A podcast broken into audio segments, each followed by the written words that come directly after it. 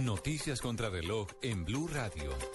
A esta hora hay disturbios universitarios en Bogotá. Daniela Morales. Eduardo, buenas tardes. Efectivamente, a esta hora estudiantes, policía y SMAT se enfrentan en la Universidad Pedagógica. Eh, nuevamente, a esta hora se presentan disturbios. Se encuentra cerrada la 72 con 11. Hay alto flujo vehicular y la Policía de Tránsito intenta aplicar las medidas respectivas. Daniela Morales, Blue Radio.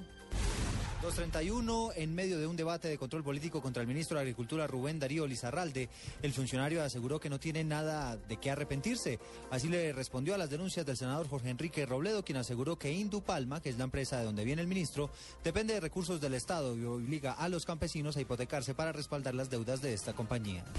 El presidente de la Sala Disciplinaria del Consejo Superior de la Judicatura le pidió al gobierno que se tomen medidas urgentes de protección a los magistrados Henry Villarraga y María Mercedes López, quienes habrían recibido amenazas por parte de grupos paramilitares por un fallo que benefició a un cantante antioqueño.